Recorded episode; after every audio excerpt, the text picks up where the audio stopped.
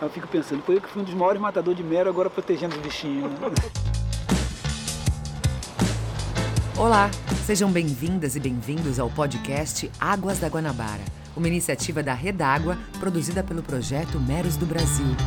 A Redágua é a rede de conservação Águas da Guanabara, que reúne quatro projetos patrocinados pela Petrobras com atuação no território da Baía de Guanabara, a segunda maior baía do Brasil, que compreende 17 municípios, entre eles a cidade do Rio de Janeiro.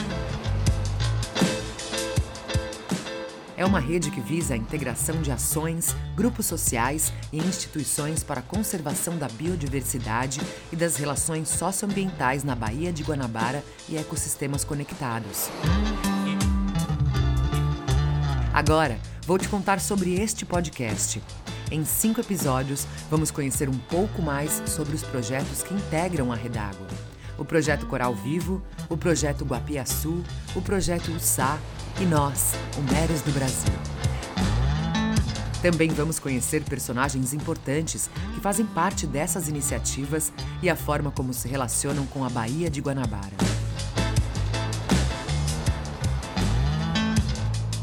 Neste episódio, vamos conversar com Jaime da Silva, um premiado pescador subaquático que se tornou amigo e protetor dos meros. Mero é o nome popular de Epinefelos itajara, ele compõe a família das garopas, chernes e badejes. Se você acha que não conhece essa família, temos uma dica. Com certeza você lembra da garopa da nota de 100 reais, né? Então os meros são parentes muito próximos dela. Meros também são os maiores peixes ósseos dos recifes do Oceano Atlântico. Habitam áreas costeiras como estuários e manguezais, costões rochosos e também podem ser encontrados em recifes de coral em parcéis e até em lugares isolados, no meio do oceano, como o Atol das Rocas, que fica a 300 quilômetros da costa. Incrível, não é? Pois é, os meros já ocorreram praticamente ao longo de toda a costa brasileira, do norte ao sul do país.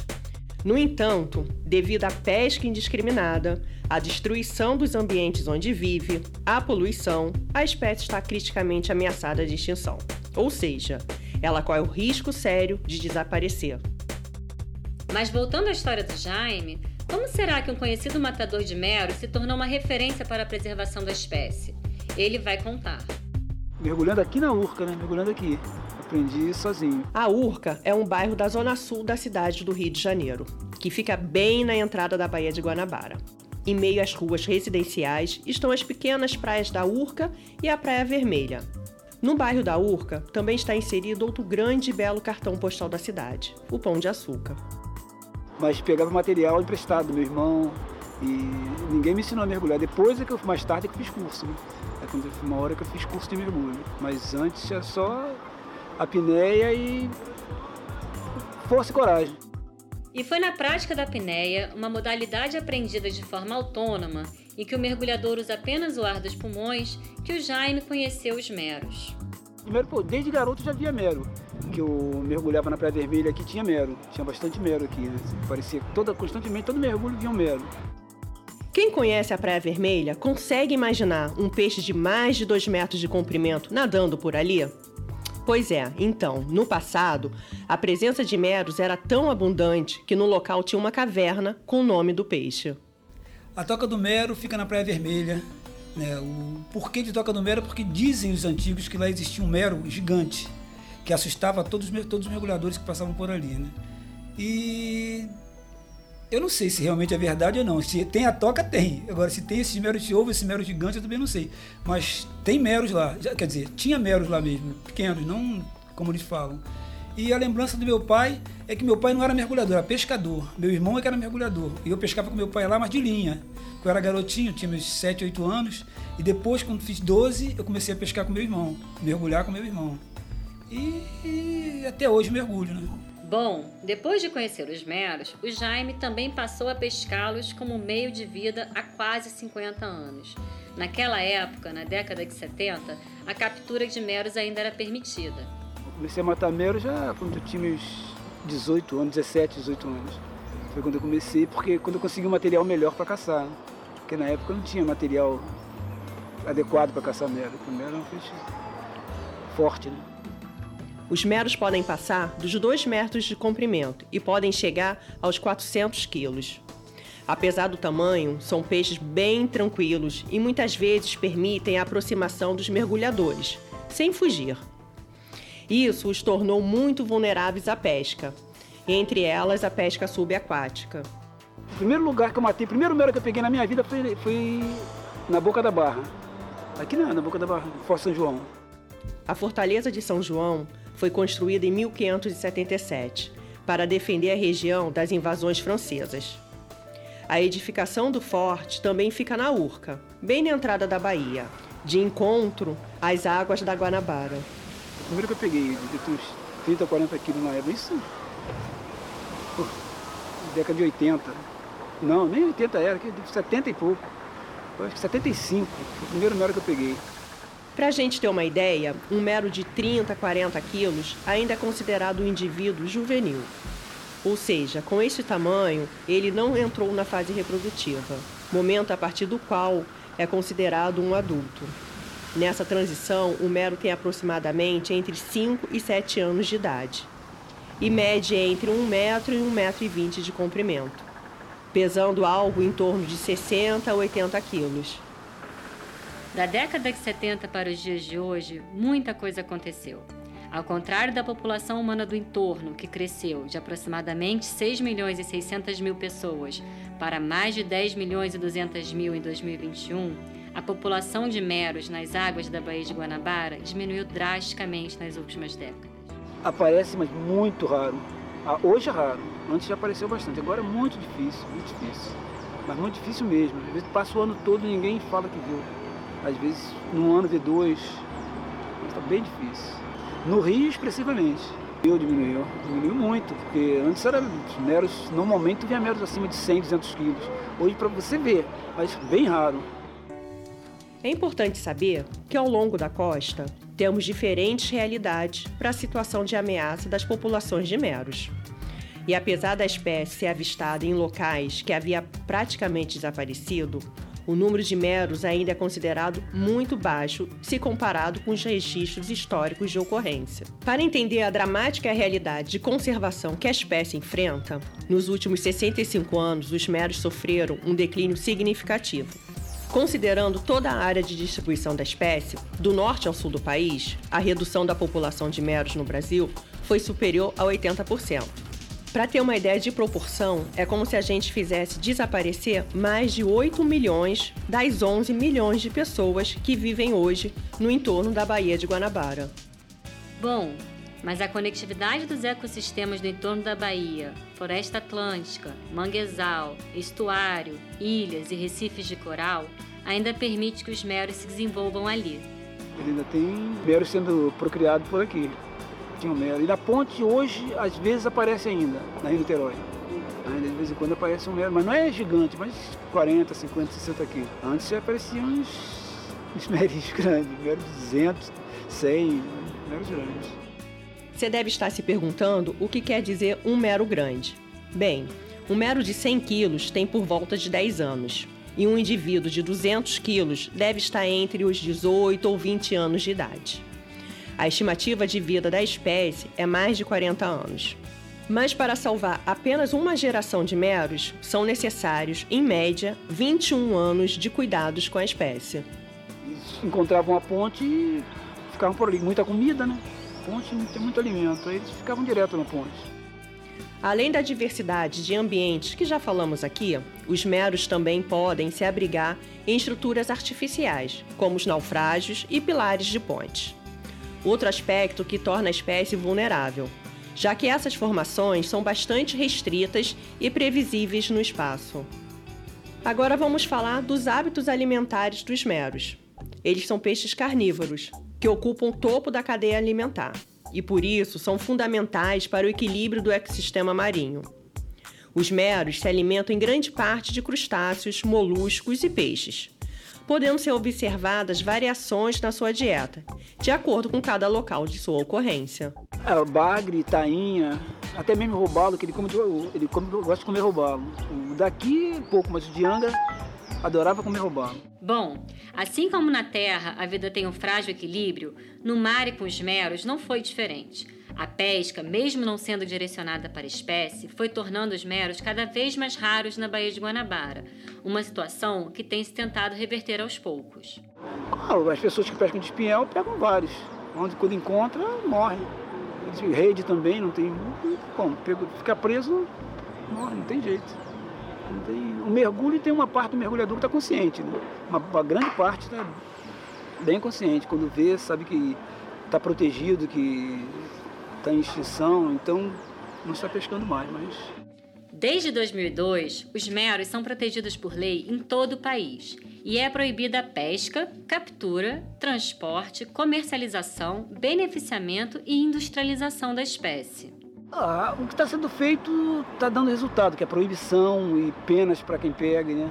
Isso está tá sendo feito, isso acho que dá resultado. Se o pessoal continuar se matando como estava, eu acho que ia exterminar totalmente. Se não tivesse a lei de conscientizar algumas pessoas. Para proteger os meros, não basta apenas proibir a pesca. Para eles se recuperarem, é preciso proteger todo o ambiente que eles vivem. E é aí que a gente vai falar de outro grande problema: a poluição. Uma lama branca que eu fui apoiar no fundo, afundou e foi afundando o braço, afundando, afundando. Eu tive que me controlar, parar para subir. E a lama que chega em cima tem um cheiro não é podre, é um cheiro esquisito, um cheiro ruim. Subindo a superfície, quando chegava aquele, uma lama parecia um talco, uma lama muito fina e com cheiro horrível. Não são todas as áreas, algumas áreas na ponte de Niterói que tem essa lama. Lixo flutuante é o que mais tem na Bahia. O que mais existe na Bahia é lixo. E não tem como, não sei, não sei se existe uma maneira de tirar esse lixo. Pode ser até que haja, mas vai demorar muito tempo porque a quantidade é grande demais. É em cima, é a meia água, é no fundo, lixo em quantidade. Aumentou no mínimo 60%. No mínimo 60%. Aumentou demais, aumentou muito, muito, muito. E continua aumentando. Porque aquele negócio também são os rios que desalgam na Bahia, as ruas que o lixo das ruas o vento leva, a chuva leva para o mar, tudo vai para o mar. Vai, vai depositando no mar e não, ninguém tira. Tem ainda a poluição sonora.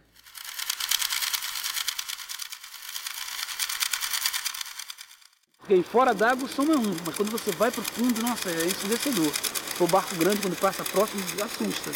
Assusta mesmo. O som incomoda. Eu acho, que, eu acho que incomoda ele também. Se, né, se incomoda o mergulhador, certamente deve incomodar o peixe. Alguns peixes devem se sentir incomodados.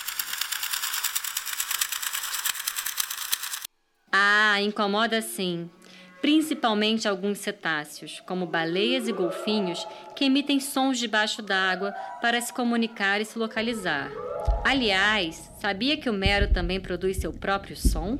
Quem já viu sabe que o bicho tem, um, tem uma dinamite no, nas guerras. É uma explosão, uma explosão mesmo, é uma explosão de intimidar. Ah, eu já tomei susto demais, já bati de cabeça nas pedras, sabe, subir, assustar. Sabe, porque quando você está esperando, se você está no fundo, vê o peixe, você aguarda ele fazer o estouro. Mas quando você vai descendo, vai chega numa toca, assim, passando perto, que ele estoura, é assustador. Assustador, é um estrondo, é uma dinamite. É bum, aquela explosão. A bala, a bala chega a balar mesmo, mexe com o seu, com seu corpo. Já imaginou o que o Jaime chamou de uma dinamite nas guerras é o som que o mero faz, e que nós costumamos chamar de boom. Esse som é muito parecido com um forte estouro, como a dinamite que o Jaime mencionou. Mas para nós, ele lembra as batidas fortes e vibrantes de um coração. No entanto, não é exatamente o coração do mero que provoca o som que pode ser ouvido e sentido embaixo d'água. O boom é um som que vem de outro órgão, a bexiga natatória do peixe, que é como uma câmara de ar que se encontra no abdômen dos meros. E assim como um tambor cheio de ar, quando a bexiga é estimulada, ela vibra e gera o boom, utilizado pelos meros durante a reprodução ou quando se sentem ameaçados. Mas vamos voltar à história do Jaime eu mergulhando com um amigo meu, aí eu vi um mero, uma fenda a uns 15 metros. Aí desci, parei, ele estava do lado, um pouco afastado, eu chamei para ele ver, aí vim com ele, ele veio, aí começamos a descer, o mero estava para colado na perna. Aí quando começamos a descer, o mero começou a estourar, ele deu a meia volta, veio subindo, largou tudo e eu comecei a rir quase com a minha folga, de tanto rir que ele subiu que nem desesperado. E, foi a que mais marcou, porque realmente o som é, é forte. É para assustar mesmo que ele faz esse som, ele não, não se intimida.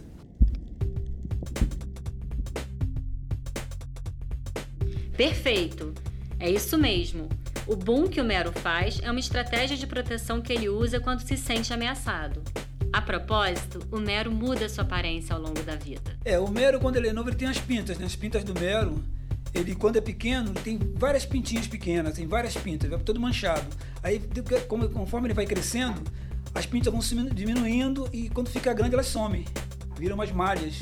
As pintas somem e ficam só umas malhas. Mas quando é pequeno ele tem várias pintinhas, bem marcadas. É um esverdeado, a, a cor das pintas são, é um esverdeado meio amarelado, aí parte uma parte, vai partindo para o marrom, sabe? Vai assim, é meio, meio degradê, sabe? Vai assim, tendo uma mudança de, de padrãozinho de cor. Na fase juvenil do mero, os pontos escuros que chamamos de pinta são em número menor e de proporção maior em relação ao tamanho da sua cabeça. Parte do corpo onde ficam essas pintas que sofrem alterações conforme o mero vai crescendo. Nesse espaço de tempo, elas aumentam em quantidade e diminuem em tamanho, como explicado pelo Jaime. Voltando às histórias do pescador, conta outras aí, Jaime. Também teve um que eu até alimentei. Um grande também, uns 100 quilos. Veio comer de. Eu, não, ele estava no. Eu desci no fundo, nas, na areia. Na areia tinha uma toca, eu parei na beira e quando eu olhei para frente ele estava dentro da toca. Eu fiquei olhando, apontava a arma para ele, ficava olhando, mas apontava para apontar.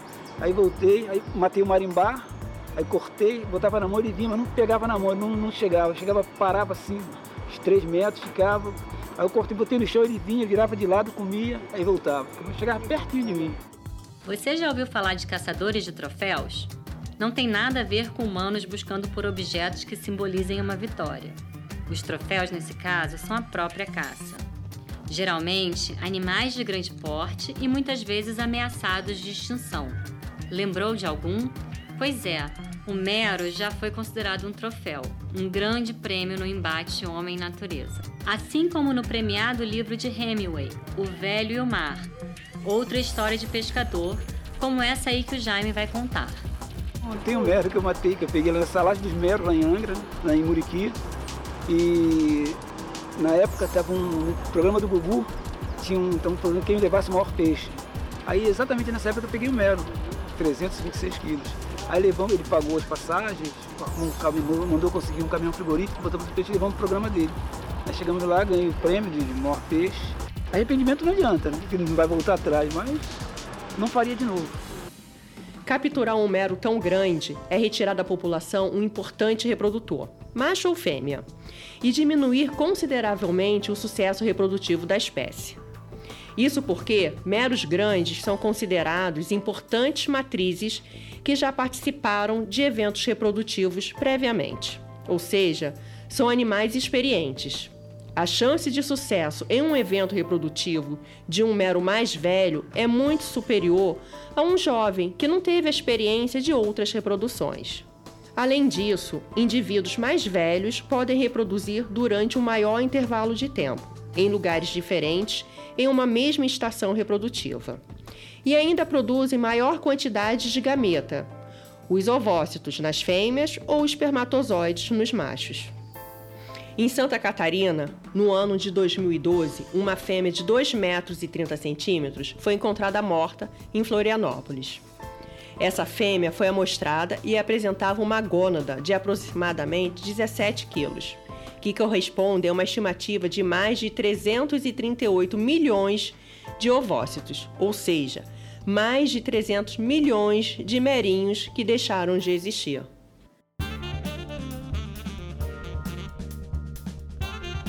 O Jaime não pesca mais mero, mas ainda é pescador. Só que hoje ele atua de uma forma diferente. Evoluir, aprender com os erros, ajustar os caminhos e seguir em frente. O Jaime é um exemplo de pescador que viu sua principal fonte de alimento e renda, os peixes das águas da Guanabara, irem desaparecendo aos poucos. Isso fez refletir, entender o que está acontecendo com o oceano e um peixe como o mero e se engajar para a conservação desses ambientes. São histórias como essa que nos comovem e que movem a Redágua, a rede de conservação Águas da Guanabara. No próximo episódio, vamos conversar com Alaildo Malafaia, colaborador do projeto SA. Até lá! Este foi o podcast Águas da Guanabara, uma produção do projeto Meros do Brasil, em parceria com os projetos Coral Vivo, Guapiaçu, USA e com o patrocínio da Petrobras por meio do programa Petrobras Socioambiental. Siga o programa para receber a notificação dos próximos episódios e compartilhe com alguém que vai gostar de saber o que está sendo feito pela vida da Guanabara. Este podcast foi produzido pelo projeto Meros do Brasil por meio da Cúmulos Comunicação e Meio Ambiente e teve roteiro de Caio Sales e locução de Bruna Duarte e Luana Seixas. A revisão do roteiro é da Maíra Borgonha e a Verônica Faquin. A voz de abertura é da Juliana Veiga e a edição de som e finalização do Tiago Lopes.